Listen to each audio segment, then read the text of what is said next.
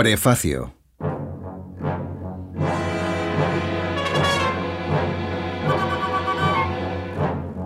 En 1944, Billy Wilder encargó la banda sonora para su primer film noir, Perdición, a Miklos Rocha. El compositor entregó nueve piezas orquestales corpulentas y de gran intensidad. Cuando los productores de la Paramount las escucharon, se quejaron. Has hecho algo más digno del Carnegie Hall que de un cine de barrio. ¿No podrías componer algo más ligero? Ligero, se defendió él. La película va de gente horrible haciendo cosas tremendas. Con esa frase, Rosa definió como nadie el cine negro, un género que fue menospreciado en su día por la crítica especializada y los estudios cinematográficos, que consideraban la mayoría de estas películas simple relleno a bajo coste que servía para justificar la programación doble de las salas. Pero un género también al que muchos de los grandes nombres que forman el cine de hoy, Tarantino, Quitano, Besón, Fincher o Scorsese, siguen debiendo tanto.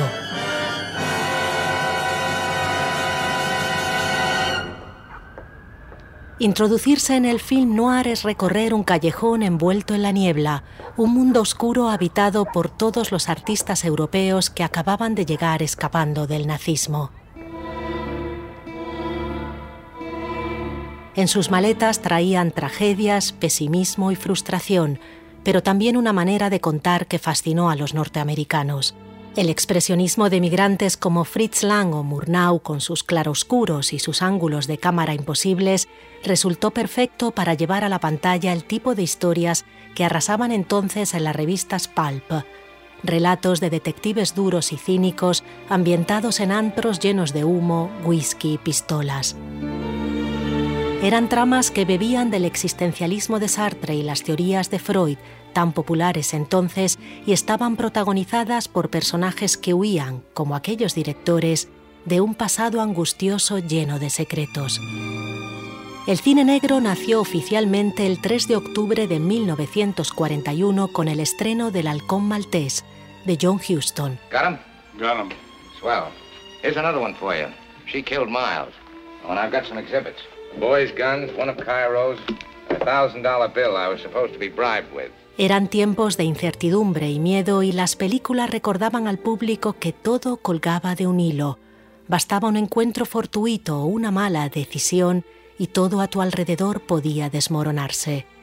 Dos meses después, Estados Unidos entró en guerra.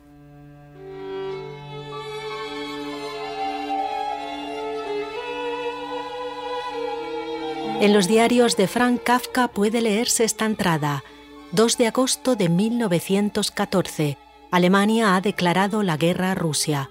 Por la tarde, clase de natación. En pleno derrumbe, el ser humano se aferra tozudo a su cotidianidad.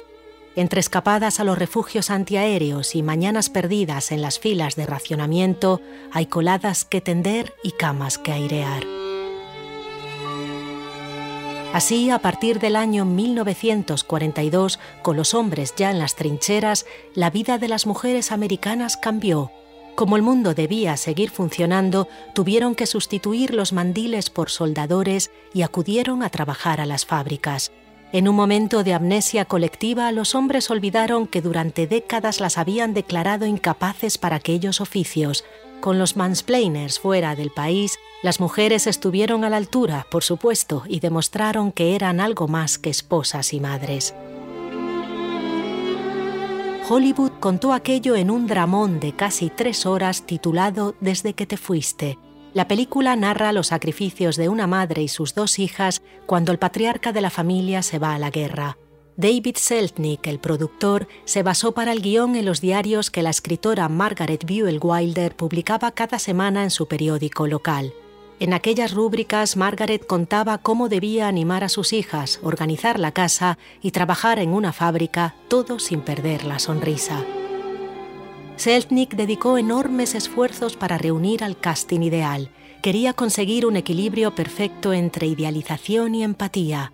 Claudette Colbert, guapa pero accesible, interpretó a la madre. La angelical Jennifer Jones es la hija adolescente y por supuesto Shirley Temple, la hija de América, es su hermana pequeña. A stranger in our home. Where you get your ideas is beyond me. Certainly it's ridiculous. It's communism, that's what it is. Oh, pooh. La cinta fue un gran éxito en taquilla y tuvo nueve nominaciones al Oscar. Se vendió como el gran homenaje. En la pantalla al inicio se puede leer, esta es la historia de una fortaleza inexpugnable, el hogar americano del 1943. Hoy, sin embargo, podemos decir que lo que cuenta la película es un gran engaño. Es una de las pocas pruebas que existen en Hollywood de un espejismo que se evaporó en cuanto se terminó la guerra. Nadie ha tenido el valor de rodar una segunda parte. En una hipotética desde que volviste, habríamos visto a las mujeres recogiendo sus cosas y abandonando oficinas y fábricas, inicios de carreras y atisbos de independencia para volver a la cocina. Con los hombres de nuevo en casa nadie osó cuestionar que quizás en algunos casos los roles podían seguir invertidos, aunque muchas se rebelaron. 1946 rompió todas las estadísticas precedentes de divorcios. Hubo más de 610.000. Los hombres al mando de Hollywood empezaron a asustarse. La sociedad, tal y como a ellos les venía bien, se tambaleaba y había que hacer algo el cine negro acudió al rescate con un sinfín de tramas que ponían a la mujer en guardia. Si no te conformas, acabarás mal. Se creó un binomio claro entre sex appeal y maldición. 1946 es también el año que vio nacer a los dos grandes iconos de las femme fatal, Rita Hayworth en Hilda y Lana Turner en El cartero siempre llama dos veces.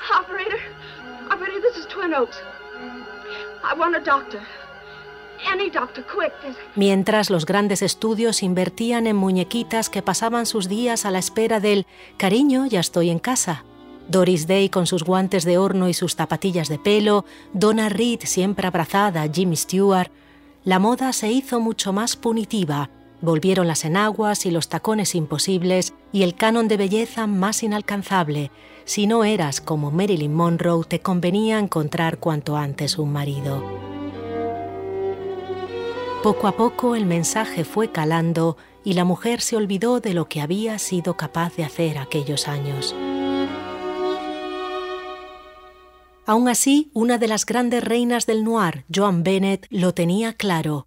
Pocos recuerdan a las buenas chicas, pero nadie se olvida de las malas, dijo. Veinte años más tarde, las hijas de aquellas Doris Day salieron a la calle crecieron viendo cómo sus madres se amoldaban a un sistema que las anulaba y rescataron a la fe fatal del cine negro, que reinterpretaron de otra manera, ya no como alguien perverso y sin moral, sino como una mujer fuerte atrapada en un mundo que no le da voz, dispuesta a hacer de todo para encontrar su espacio.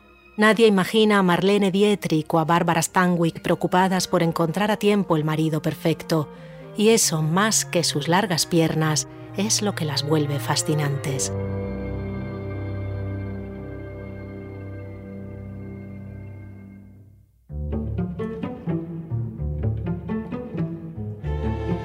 Hace unos años volví a ver desde que te fuiste.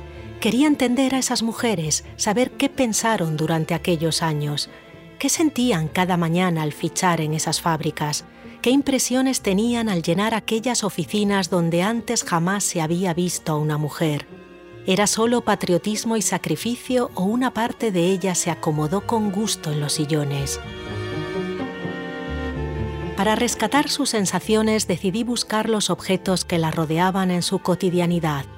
El relato puede cambiar en función de quien lo cuenta y la versión que nos llega es casi siempre la de los ganadores, pero los objetos son neutrales y a menudo esconden los detalles más honestos y reveladores.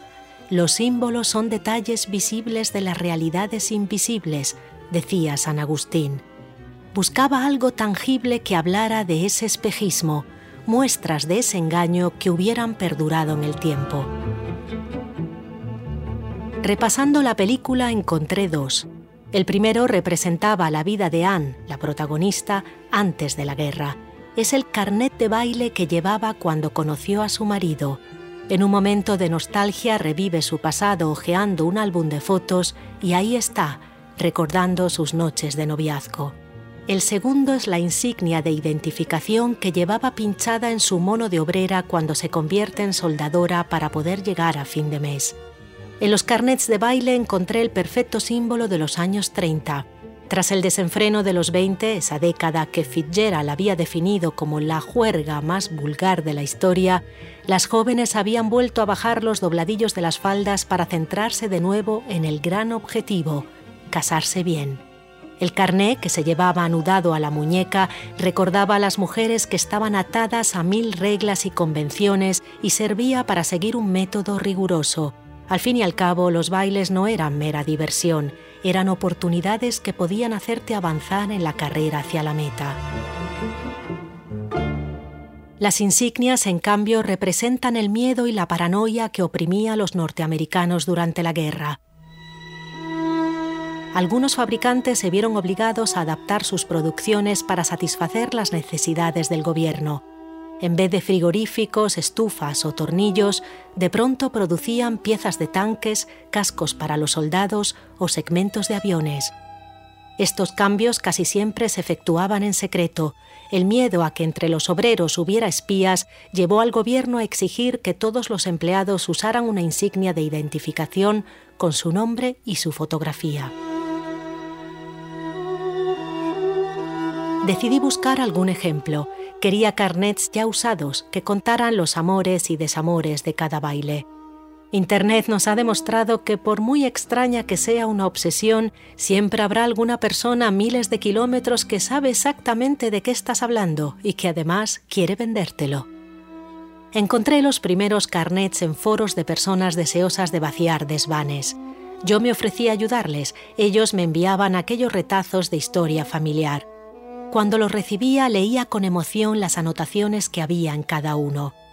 Nombres apuntados con mimo que delataban interés, otros apenas esbozados, quizás fueran por mero compromiso. Algunos traían mensajes que escondían vidas enteras. Hoy he bailado mucho porque dije a todos que era Anne Stewart. Otros tenían espacios en blanco y tan solo algunos nombres escritos con la letra tímida y menuda de quien ha pasado la noche esperando en un rincón. Uno de mis favoritos era el de Margaret Walker, el baile de otoño de la Universidad de Wesleyan, en Illinois, en 1934. Margaret había bailado varias veces con un tal Goldie Johnson, a pesar de que la etiqueta de entonces recomendaba no conceder más de dos temas a cada caballero, y le había prometido el último baile de la noche, el más importante, porque ese era el hombre que después te acompañaría a casa. Pero el nombre de Goldie en aquel último baile estaba tachado. ¿Por qué habría cambiado de opinión?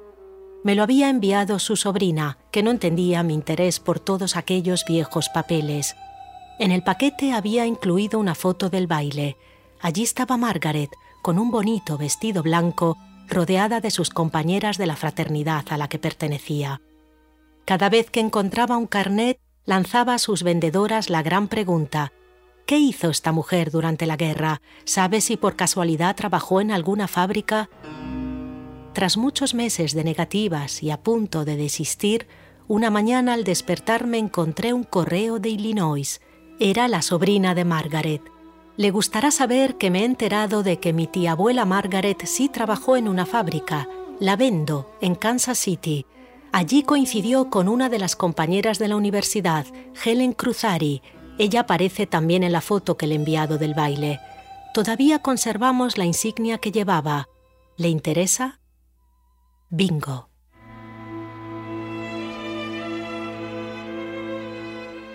Cuando recibí la insignia descubrí con sorpresa que debajo de su fotografía, en vez de su nombre, Margaret había escrito el de Goldie Johnson, la pareja de baile que había tachado diez años antes en su carnet. ¿Por qué? ¿Qué le había llevado a romper las normas de seguridad? Esta es la historia de Margaret Walker y del mundo en el que creció, un mundo, como dijo Miklos Rocha, habitado por gente horrible haciendo cosas tremendas, en muchos casos, sencillamente, porque el destino no les dejó otra elección.